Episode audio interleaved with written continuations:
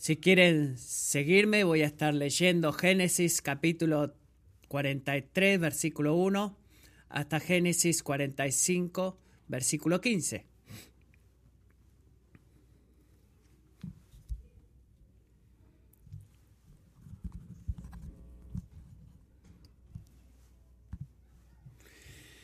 El hambre iba agravándose en la tierra, y cuando acabaron de comer el grano que habían traído de Egipto, su padre les dijo, vuelvan allá y cómprennos un poco de alimento. Pero Judá le respondió, aquel hombre claramente nos advirtió, no verán mi rostro si su hermano no está con ustedes. Si envías a nuestro hermano con nosotros, descenderemos y compraremos alimento. Pero si no lo envías, no descenderemos. Porque el hombre nos dijo, no verán mi rostro si su hermano no está con ustedes. Entonces Israel respondió, ¿por qué me han tratado tan mal informando al hombre que tenían un hermano más? Pero ellos dijeron, el hombre nos preguntó específicamente acerca de nosotros y nuestros familiares diciendo, ¿vive aún su padre? ¿Tienen otro hermano? Y nosotros contestamos sus preguntas. ¿Acaso podíamos nosotros saber que él diría, traigan a su hermano? Y Judá dijo a su padre Israel, Envía al muchacho conmigo. Nos levantaremos e iremos para que vivamos y no perezcamos, tanto nosotros como tú y nuestros pequeños. Yo me haré responsable de él. De mi mano lo demandarás.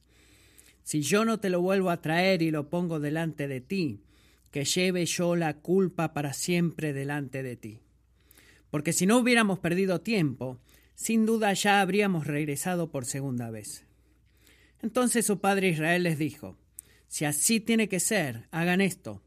Tomen de los mejores productos de la tierra en sus vasijas y lleven a aquel hombre como presente un poco de bálsamo y un poco de miel, resina aromática y mirra, nueces y almendras. Y tomen doble cantidad de dinero en su mano y lleven de nuevo en su mano el dinero que fue devuelto en la boca de sus costales. Tal vez fue un error. Tomen también a su hermano, levántense y vuelvan a aquel hombre.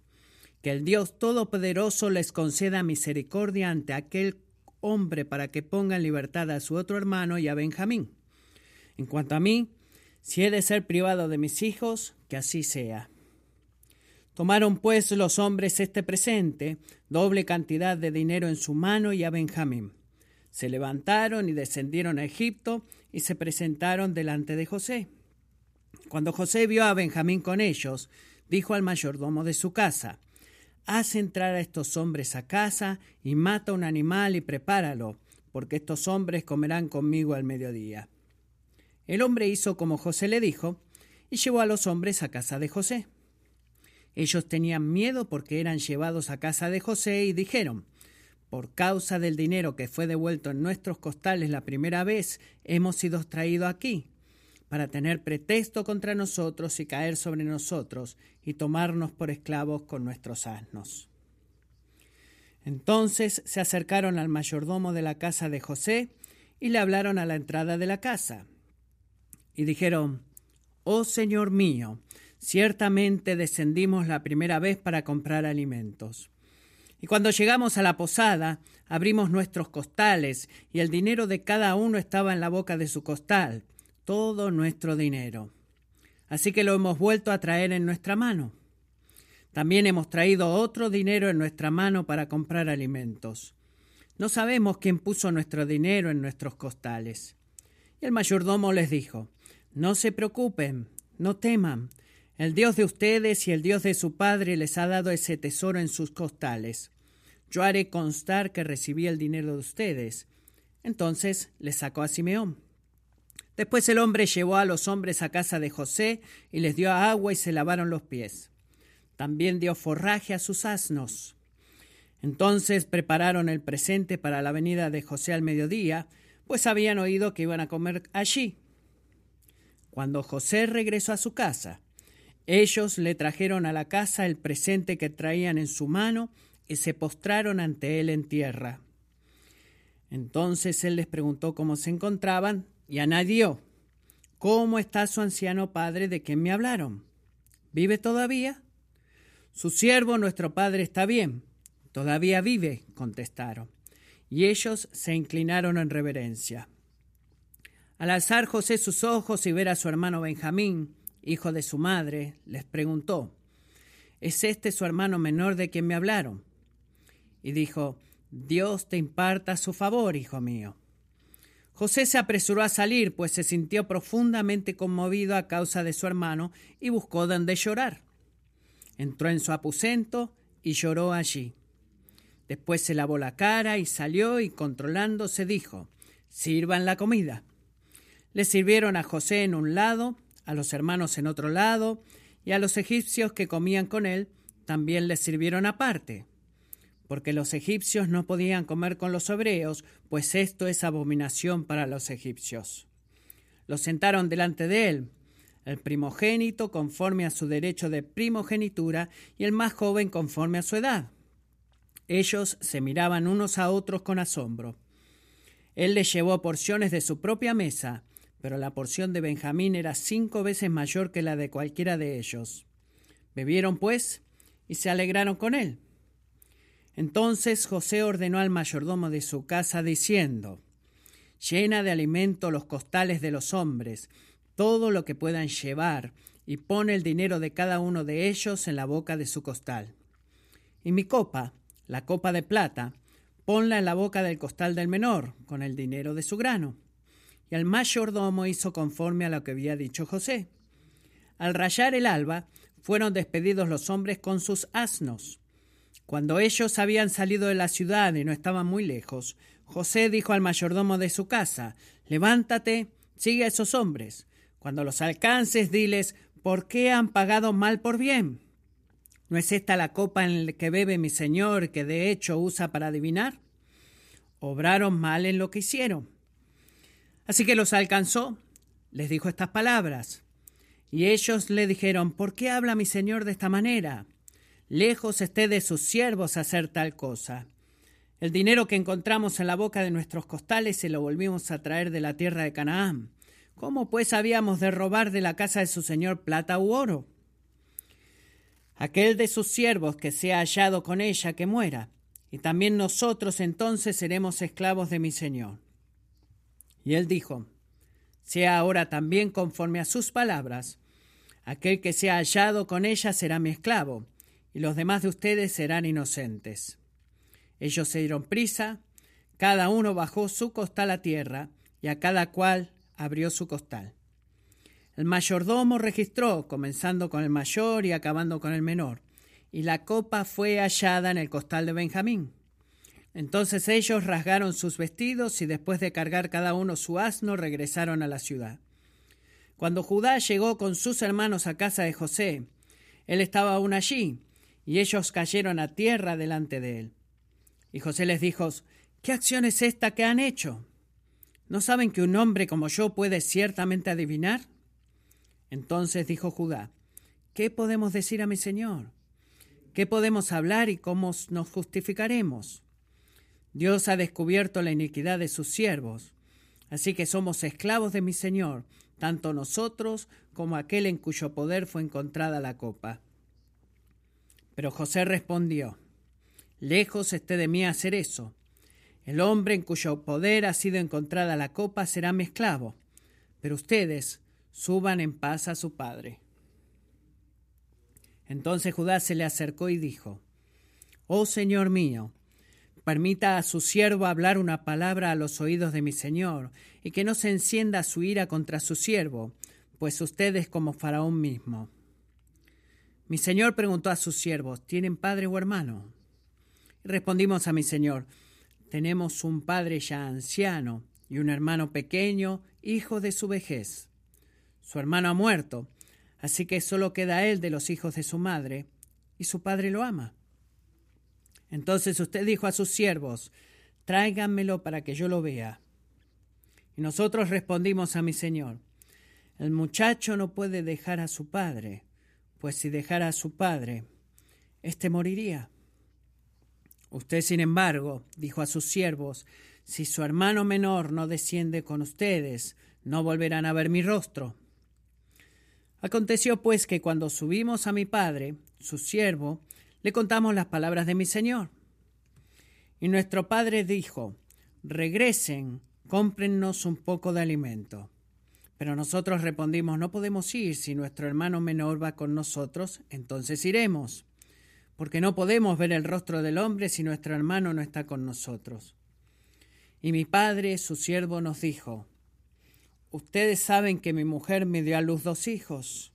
El uno salió de mi lado, y dije, seguro que ha sido despedazado, y no le he visto desde entonces. Si también se llevan a éste de mi presencia y algo malo le sucede, ustedes harán descender mis canas con dolor al Seol. Ahora pues, cuando yo vuelva a mi padre, su siervo, y el muchacho no esté con nosotros, como su vida está ligada a la vida del muchacho, sucederá que cuando él vea que el muchacho no está con nosotros, morirá. Así pues, sus siervos harán descender las canas de nuestro padre, su siervo, con dolor al Seol. Porque yo, su siervo, me hice responsable del muchacho con mi padre, diciendo, si no te lo traigo, que lleve yo la culpa delante de mi padre para siempre. Ahora pues, le ruego que quede éste, su siervo, como esclavo de mi señor, en lugar del muchacho, y que el muchacho suba con sus hermanos. Pues cómo subiré a mi padre no estando el muchacho conmigo, sin que yo vea el mal que sobrevendrá a mi padre. José ya no pudo contenerse delante de todos los que estaban junto a él, y exclamó, Hagan salir a todos de mi lado. Y no había nadie con él cuando José se dio a conocer a sus hermanos. Lloró tan fuerte que lo oyeron los egipcios y la casa de Faraón se enteró de ello. José dijo a sus hermanos, Yo soy José, ¿Vive todavía mi padre? Pero sus hermanos no podían contestarle porque estaban atónitos delante de él. Y José dijo a sus hermanos, Acérquense ahora a mí. Y ellos se acercaron y les dijo, Yo soy su hermano José, a quien ustedes vendieron a Egipto. Ahora pues, no se entristezcan ni les pese el haberme vendido aquí, pues para preservar vidas me envió Dios delante de ustedes porque en estos dos años ha habido hambre en la tierra y todavía quedan otros cinco años en los cuales no habrá ni siembra ni siega. Dios me envió delante de ustedes para preservarles un remanente en la tierra y para guardarlos con vida mediante una gran liberación. Ahora pues, no fueron ustedes los que me enviaron aquí, sino Dios él me ha puesto por padre de Faraón y señor de toda su casa y gobernador sobre toda la tierra de Egipto. Dense prisa y suban a donde mi padre y díganle, así dice tu hijo José, Dios me ha hecho señor de todo Egipto. Ven a mí, no te demores, y habitarás en la tierra de Gosén, y estarás cerca de mí, tú y tus hijos y los hijos de tus hijos, tus ovejas y tus vacas, y todo lo que tienes. Allí proveeré también para ti, pues aún quedan cinco años de hambre para que no caigas en la miseria tú, ni tu casa y todo lo que tienes. Y ahora los ojos de ustedes y los ojos de mi hermano Benjamín ven que es mi boca la que les habla. Notifiquen pues a mi padre toda mi gloria en Egipto y todo lo que han visto. Dense prisa y traigan aquí a mi padre. Entonces se echó sobre el cuello de su hermano Benjamín y lloró. Y Benjamín también lloró sobre su cuello. Y besó a todos sus hermanos y lloró sobre ellos. Después sus hermanos hablaron con él.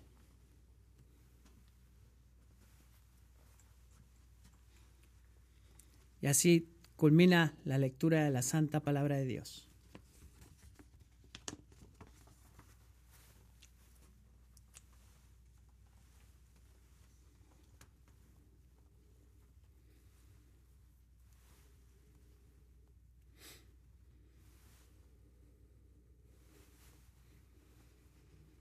¿Qué tal ahora? Sí, ¿no?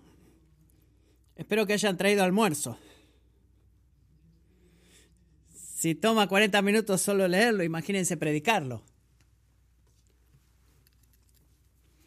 ¿Qué texto tan rico tenemos en esta mañana? Si no me conocen, mi nombre es Josh y tengo el privilegio de predicar este increíble pasaje en esta mañana. El título de este pasaje es La dulce providencia del hambre. Y el título es un título impactante, es casi un título escandaloso. Y la razón es porque sinónimos, si yo diría, por ejemplo, la dulce providencia de la bancarrota, la dulce providencia de las relaciones quebrantadas, o la dulce providencia del desempleo, o la dulce providencia del cáncer. Se siente incorrecto escuchar esas palabras. Y si escuchan la dulce providencia del hambre y no suena de la misma forma, como la, como la dulce providencia del cáncer, es probablemente porque no entendemos el hambre muy bien. Pensemos que el hambre es eh, la falta de comida por un corto tiempo, es como cuando la pastelería no tiene los muffins que a ti te gustan por una semana. Pero amigos, ese no es el hambre. Y vamos a ver que Jacob y sus hijos, con todo su pueblo, en Canaán y en Egipto, en toda la región, ¿recuerdan qué era lo que comían y de qué dependían? Eran de sus productos, de su cosecha. No tenían Walmart ni Kroger, no podían ir y comprar este, un sándwich en un pan, tenían que comer lo que producían. La siembra que cosechaban, los frutos que salían de los árboles, la carne del ganado que tenían.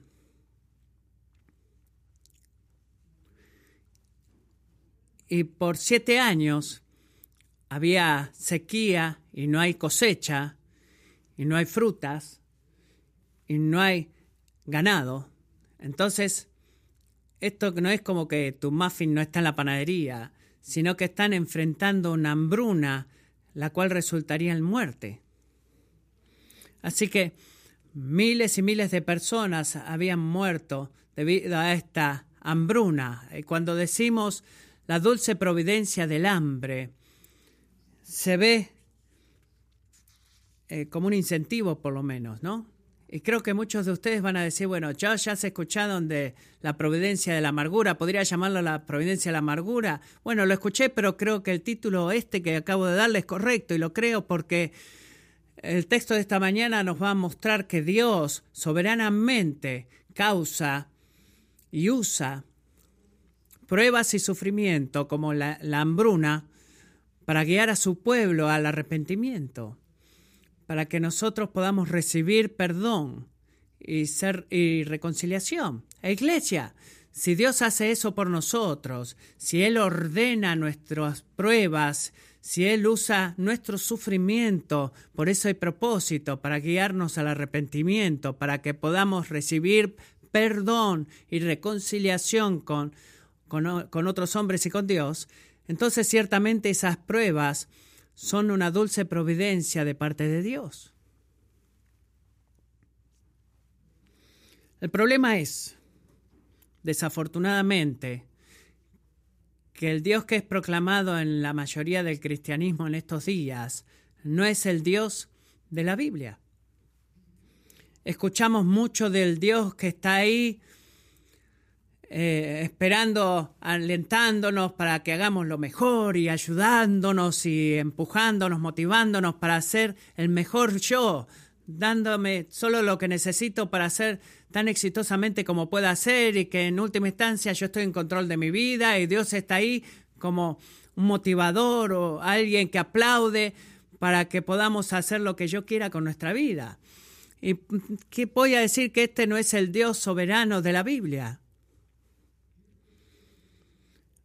Oigan lo que A.W. Pink dice, esta es una cita muy larga, pero escuchen esta cita increíble de A.W. Pink acerca de la soberanía de Dios.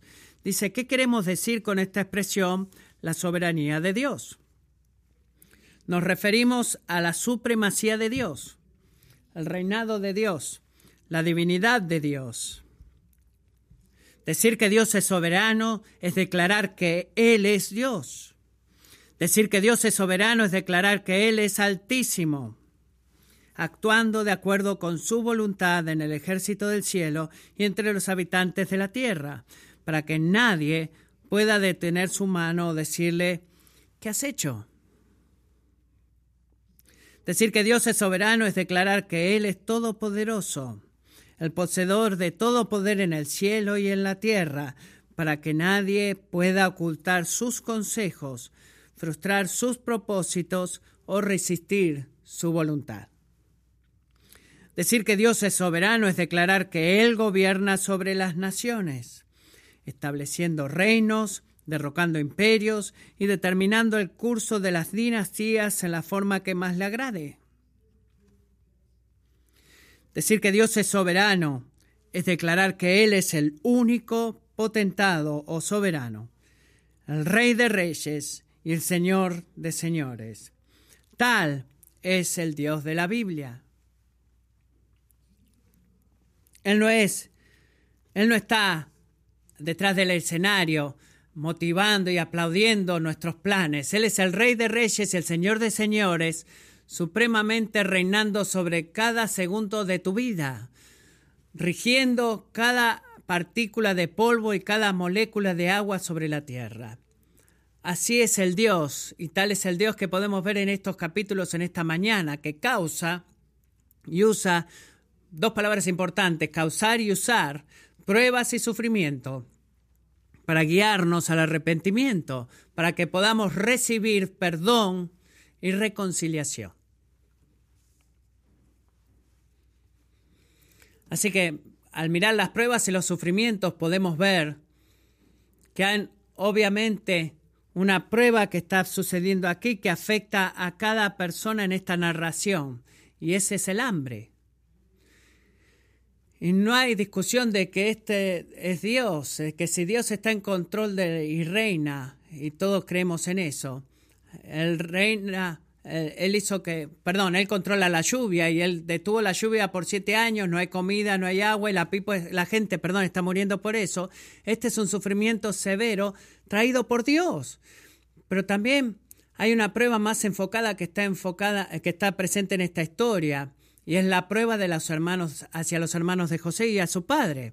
Así que Chris predicó la semana pasada en el capítulo 42, todo lo que leemos en esta mañana es una historia muy larga. Chris predicó la semana pasada en el principio del texto o de la prueba de los hermanos, perdón, cuando vemos a los diez hermanos de José en el capítulo 42 venir a Egipto la primera vez para comprar comida para que ellos pudieran vivir y no morir.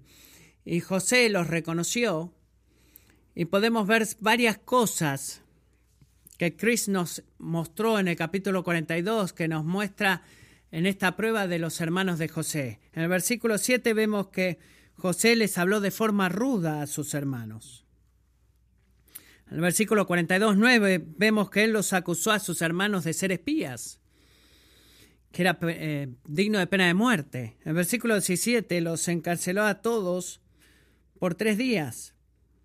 En 42-24 ató y mantuvo a Simeón en prisión. Lo dejó en la cárcel y envió a los hermanos de vuelta a su casa. En el versículo 20 les dijo que fueran a buscar a Benjamín y volvieran y que no volvieran sin Benjamín porque no iban a ver su rostro de vuelta o, recuperarían a su hermano Samuel, eh, Simeón, perdón.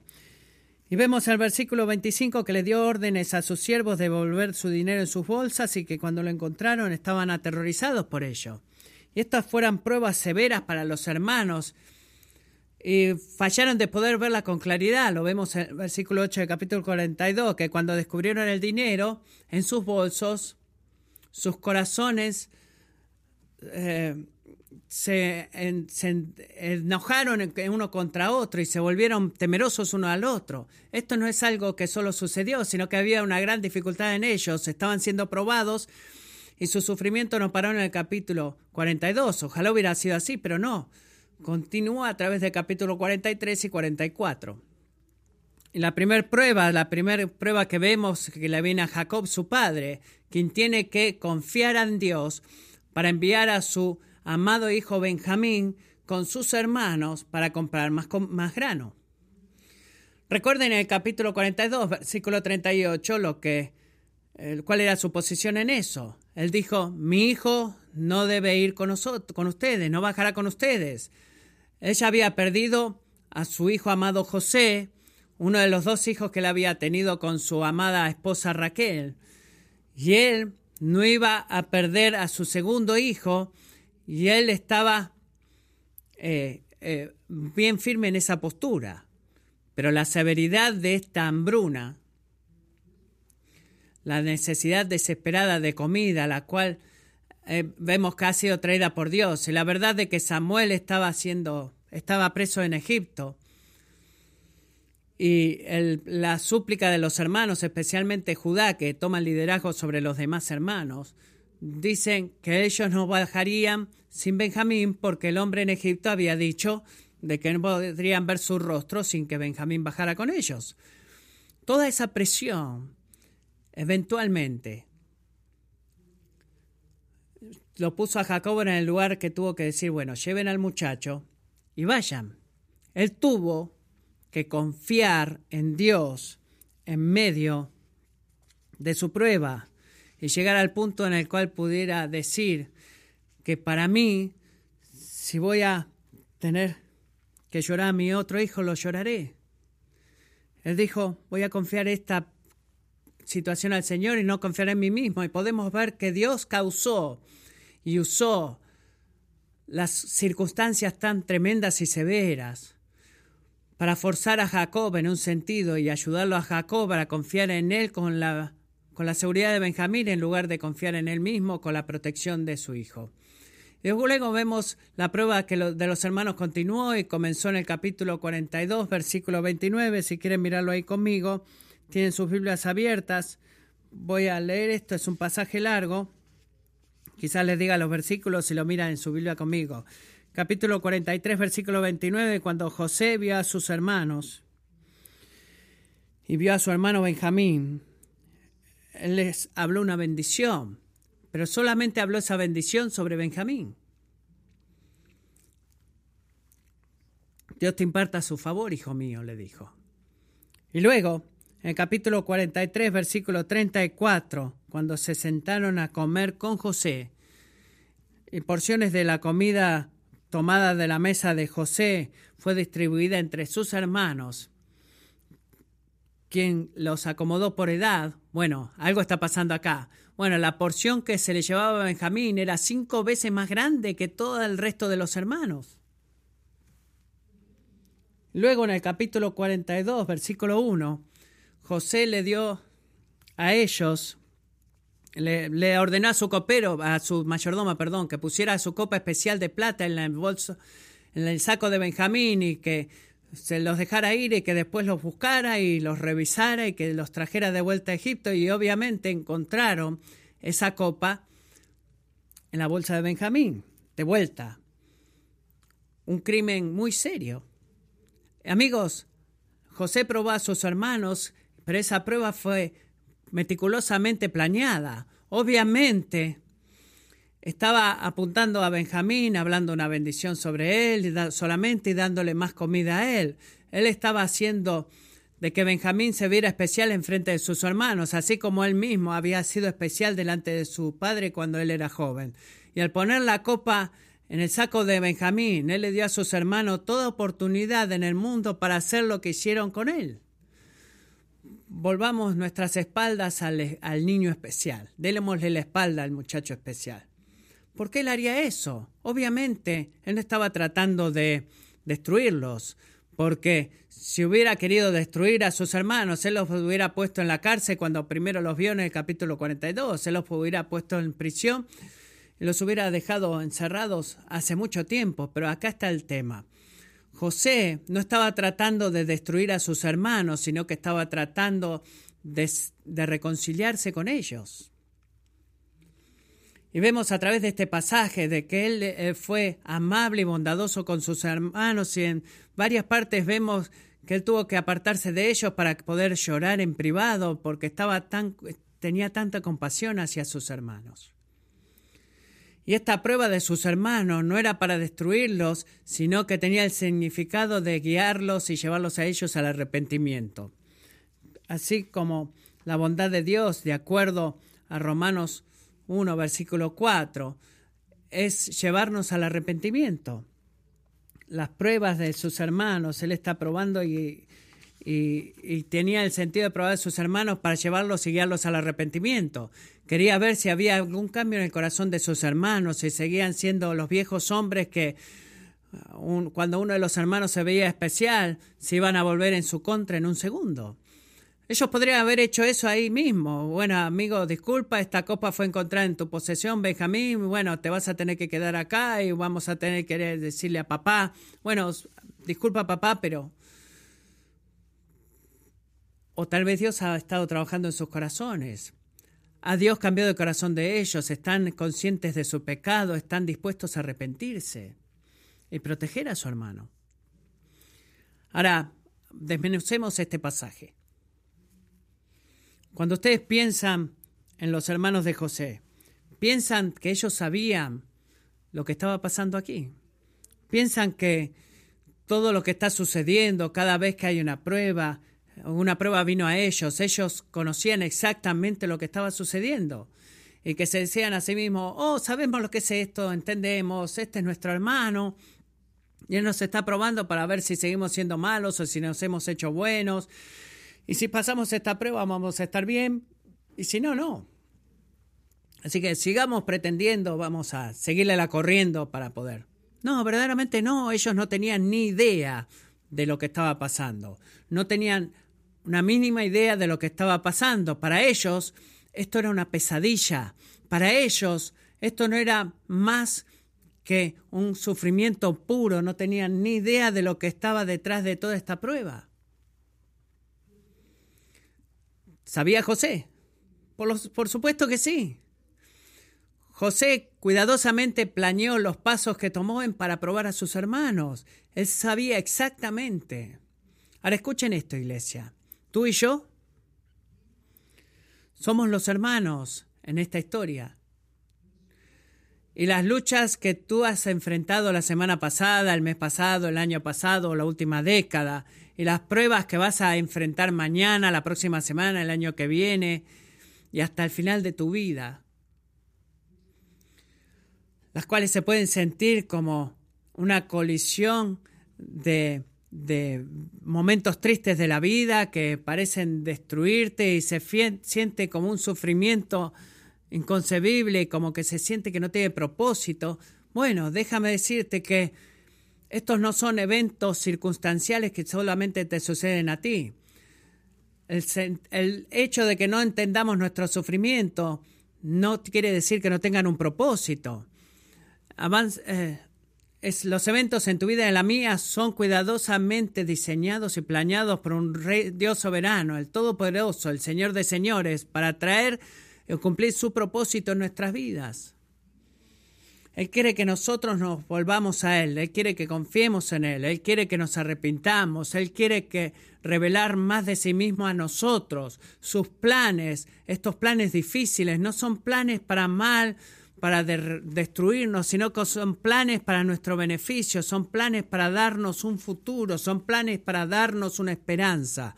Estos planes son la bondad de Dios hacia nosotros, la cual nos lleva al arrepentimiento.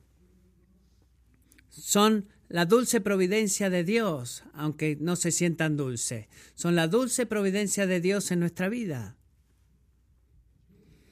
Los hermanos de José no tenían ni idea de la razón de sus pruebas.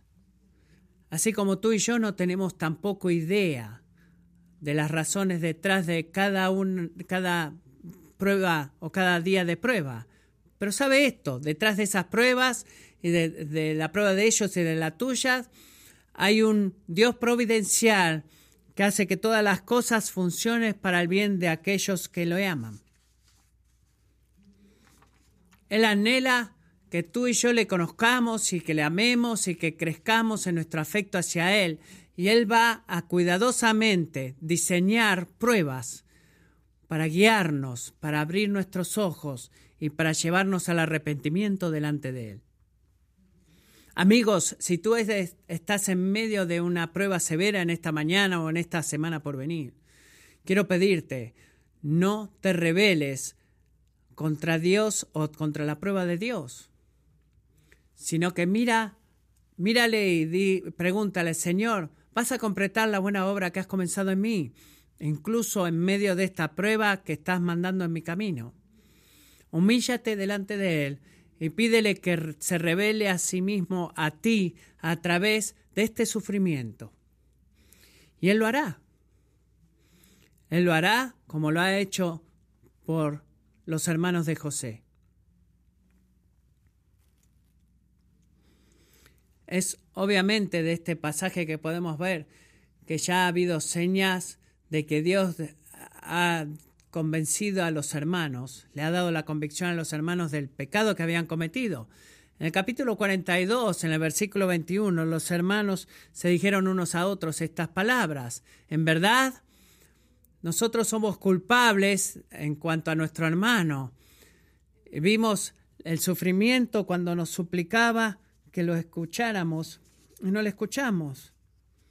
Y no lo escuchamos, por eso ha venido sobre nosotros esta angustia. Dios ha dado convicción a los hermanos de su pecado. Dios ha usado el plan que José se estaba teniendo, esta prueba, Dios estaba usando para mostrarle a los hermanos su culpa delante de José y delante de Dios. También vemos en el capítulo 43, versículo 16, los hermanos diciéndole a José, Dios ha encontrado la culpa de tus siervos. Ah, seamos claros en esto. Si tú y yo vemos nuestra culpa delante de Dios, no es porque la podamos ver nosotros por nuestros propios medios. Si vemos nuestra culpa delante de Dios es porque Dios nos ha permitido poder ver nuestra culpa delante de Él. Y esto, esto es obvio de este pasaje, de que algo ya estaba pasando, Dios estaba mostrándole a estos hermanos su culpa.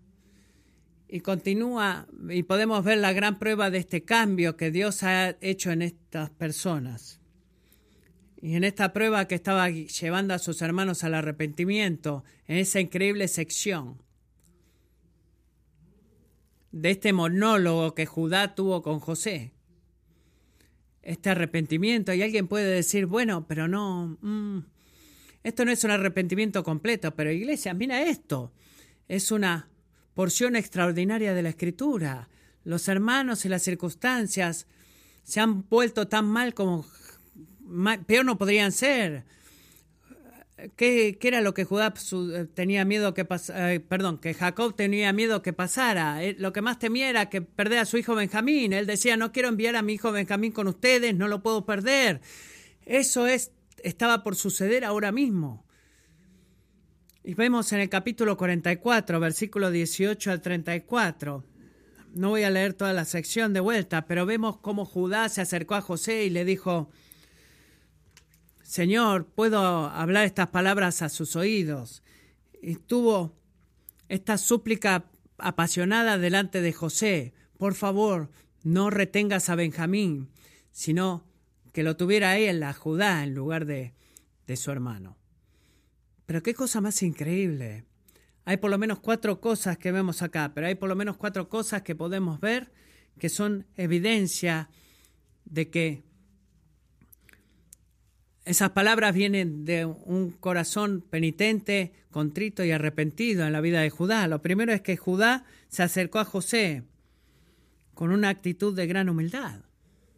En lugar de tratar de discutir con José acerca, bueno, yo no hicimos, no fuimos nosotros que robamos el dinero, nosotros que robamos la copa, verdaderamente no somos espías, él no hace nada de eso. Lo que él hace es que él se humilla a sí mismo. Él lo lleva, le llama a José mi Señor.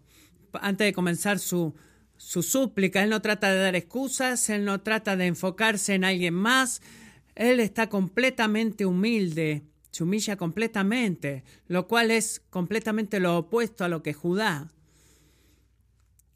hacía y lo que José conocía de Judá. Y hermanos, esta actitud, esta humildad, son, es la base en donde el arrepentimiento está edificado, porque sin humildad, sin humillación, no puede haber arrepentimiento verdadero. Así que podemos ver en la vida de Judá que él se humilla, él se ha arrepentido. Lo segundo que podemos ver es que Judá demostró un tremendo cuidado y respeto por su padre Jacob. En esos versículos él usa la palabra padre 14 veces. Y él explica cómo su padre ama a Benjamín. Cuando su vida está unida a la vida de Benjamín y cómo él moriría si ellos regresaran sin Benjamín. Pero lo que no podemos ver es celos. Él no está hablando esas palabras con un corazón celoso. Él está hablando con un corazón amante, un corazón cuidadoso. Él profundamente cuida de su padre, al cual una vez no respetó. Al, enviar, al, enviar, al venderlo a José. Él no respetó a su padre en ese momento, pero luego podemos ver un, un profundo cuidado por Benjamín, el número 3.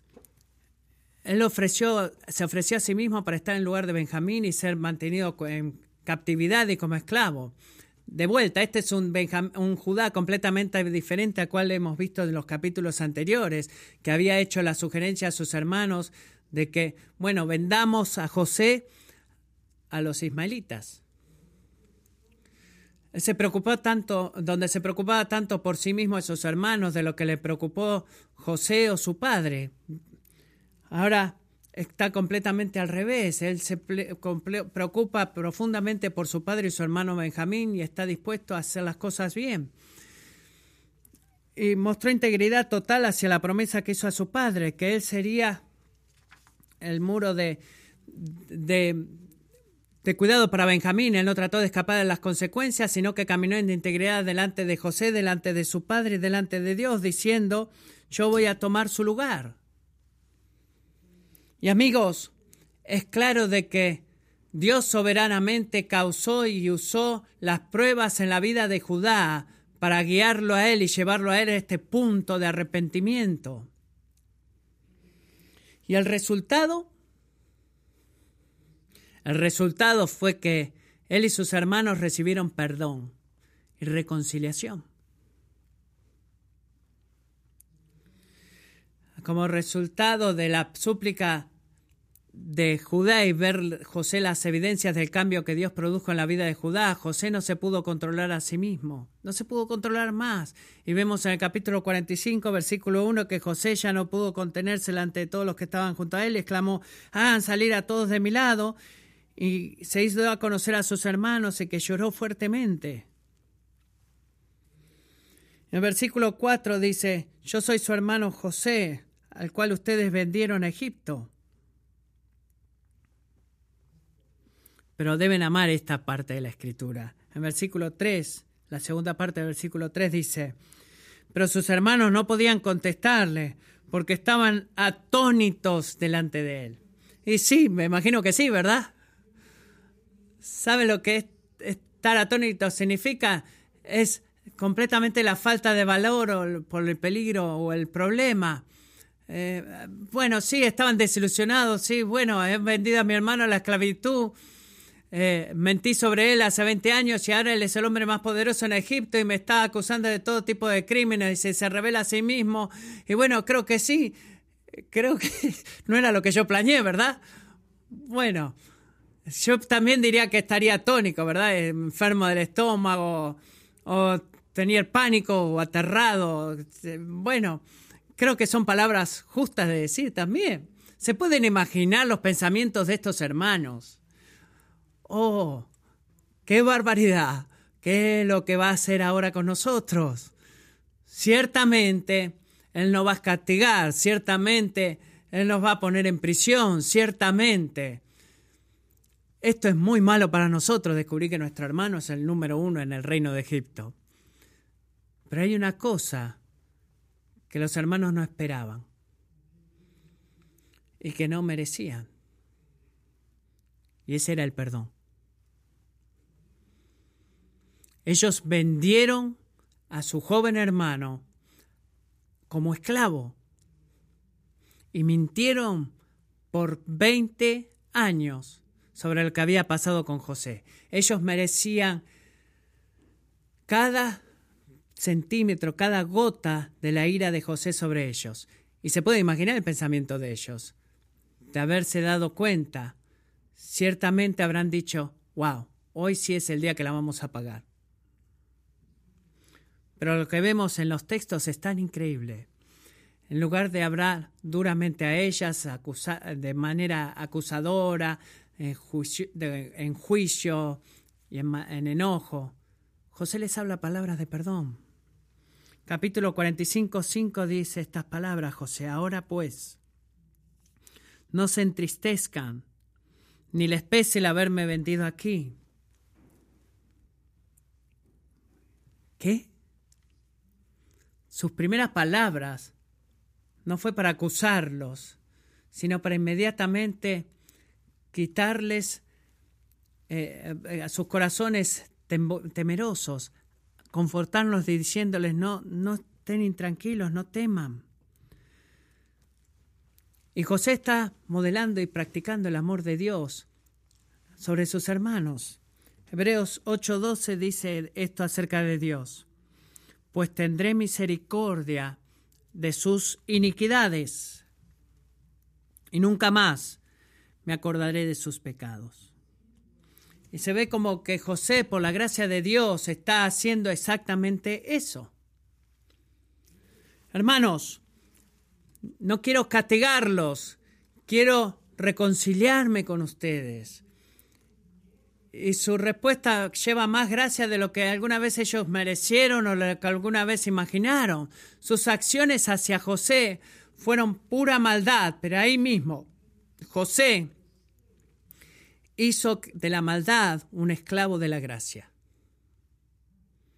Ahora, apúrense, vayan y traigan a mi padre y a sus hijos y los hijos de ellos y díganle que vengan acá y díganle que yo los estoy esperando. Quiero reconciliarme con mi familia y con mi padre. En los versos 14 y 15 vemos de Génesis 45 que se echaron sobre, él se echó sobre cada uno de ellos y lloró sobre sus cuellos, los besó y les habló. Iglesia, qué increíble imagen del perdón y la reconciliación. Si tú eres como yo, debes preguntarte, ¿cómo es, cómo es que lo hiciste, José? Me estás exponiendo aquí. ¿Cómo es que puedes estar tan lleno y libremente poder olvidar y hablar paz a tus hermanos tan rápidamente.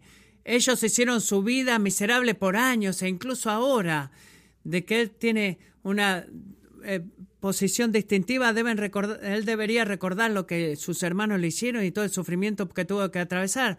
Pero la respuesta a nuestra pregunta está ahí, la pregunta de que José supo que Dios soberanamente causó y usó las pruebas y el sufrimiento en su vida con propósitos muy específicos.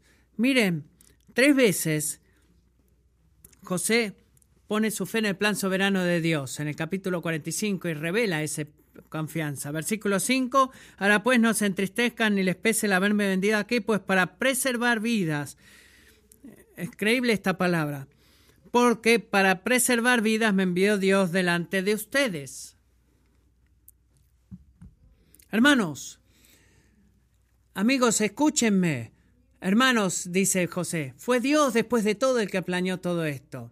Ustedes me vendieron como esclavo, pero eso no fue su decisión en última instancia ni la acción de ustedes, sino que detrás de las acciones de ustedes había un santo y soberano Dios que ordenó esto. Él los usó a ustedes para enviarme a Egipto para preservar vidas. Dios está detrás de todo esto. Y debido a que Dios está detrás de todo esto, puedo libremente perdonarles. Perdonarlos, perdón. Versículo 7, capítulo 45 dice, Dios me envió delante de ustedes para preservarles un remanente en la tierra y para guardarlos con vida mediante una gran liberación. Se equivocó, lo voy a leer de vuelta. Dios me envió delante de ustedes para preservarles un remanente en la tierra y para guardarlos con vida mediante una gran liberación. Ah, recuerdan de vuelta en Génesis 12, versículo 1, lo que nos referimos tantas veces en este estudio. es lo que Dios le dijo a Abraham, vete de tu tierra, de entre tus parientes y de la casa de tu padre a la tierra que yo te mostraré. Versículo 2, haré de ti una nación grande y te bendeciré, engrandeceré tu nombre y serás bendición. Perdón. Amigos, la vida de José, con todas sus pruebas injustas y sufrimientos injustos, fueron parte del cumplimiento de esa promesa en Génesis capítulo 12. Si Jacob y sus descendientes todos hubieran muerto en esta hambruna, entonces la promesa de Dios a Abraham no hubiera podido ser cumplida. Pero en lugar de eso, Dios envió a José a Egipto para preservar un remanente para que su promesa a Abraham pudiera ser cumplida. ¿Saben lo que significa? Significa que el sufrimiento de José tenía propósito eterno. Apuesto que él no pensó en eso cuando fue vendido en esclavitud, ¿verdad? Propósito eterno. Números 8 vemos que no fuiste tú el que me ha enviado a mí, sino Dios. Hermanos, los perdono porque confío profundamente en lo que sucedió en mí no fue el resultado de sus planes malévolos, sino el Dios soberano y bueno de Dios para todos nosotros. Era Génesis que dije 45.8. Esas no son palabras fáciles de decir, especialmente cuando está en medio de una prueba. Porque saben, al decir esto, ¿sabe lo que está reconociendo José? Es el control total y soberano de Dios sobre su vida. ¿Saben lo que eso significa? Significa que él, su lugar de nacimiento entre sus hermanos, fue parte del plan de Dios. Significa que la lucha agonizante de Raquel con la infertilidad era parte del plan de Dios. Significa que la preferencia romántica de Jacob por Raquel era parte del plan de Dios. Significa que el favoritismo de Jacob mostrado a José era parte del plan de Dios. Muestra que los sueños proféticos de José eran parte del plan de Dios, los celos de sus hermanos, la traición malvada y codiciosa de sus hermanos y el engaño de más de 20 años de sus hermanos a Jacob sobre la existencia de una venta de de esclavos, este, el favor de José con Potifar, la deshonestidad de la esposa de Potifar, la prisión particular a la que fue enviado José, el copero que no recuerda a José por dos años, el hambre, la amenaza de inanición que causó un miedo terrible y llevó a Jacob a enviar a sus hijos a Egipto para comprar grano. Todo eso, todo eso estaba bajo el control de Dios. Y es lo que cantamos o decimos. Es como puedes ver los detalles intrínsecos de, la, eh, de Dios involucrado en la vida de José, puedes ver el plan elaborado de Dios de traer sus propósitos y cumplir sus propósitos en la vida de José. Escucha, iglesia, no es, eso no es menos verdad en cada uno de nosotros. Los detalles de tu vida, todos ellos, no son, no están escondidos de Dios, sino que son orquestados y regidos por Dios y ordenados por Dios. Tus luchas, tus pruebas, tus desafortunios, todos los éxitos y bendiciones y gozos, todos ellos son similarmente parte del plan elaborado de Dios para tu vida, para traer o cumplir su propósito en tu vida. Estos son todos sus dulces providencias para nosotros.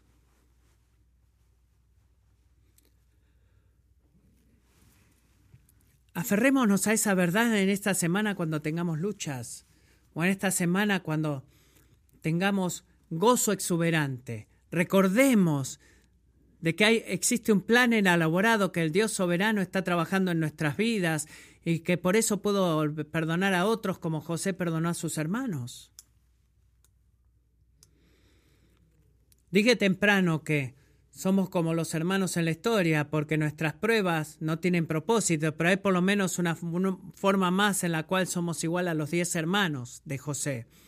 Y ese es que así como ellos no merecían, recibir perdón de parte de José o reconciliación con José, debido a su pecado contra José. De la misma forma, nosotros, amigos, no merecemos el perdón de parte de Dios o reconciliación con Dios debido a nuestros pecados contra Dios. Pero saben, la buena noticia es de que así como ellos libremente recibieron perdón de José, perdón también es libremente ofrecido a ti y a mí de parte de Dios. Efesios 2, versículo 1 dice así. Y ustedes estaban muertos en sus pecados eh, y transgresiones. Amigos, nuestras transgresiones nos tienen muertos delante de Dios. No hay nada bueno en nosotros, no hay cualidades redentoras en nosotros cuando nos presentamos delante de Dios bajo nuestros méritos. Estamos muertos. Pero Efesios 2 desde versículo 4 dice así, pero Dios, que es rico en misericordia, por causa del gran amor con que nos amó, aun cuando estábamos muertos en nuestros delitos, nos dio vida juntamente con Cristo.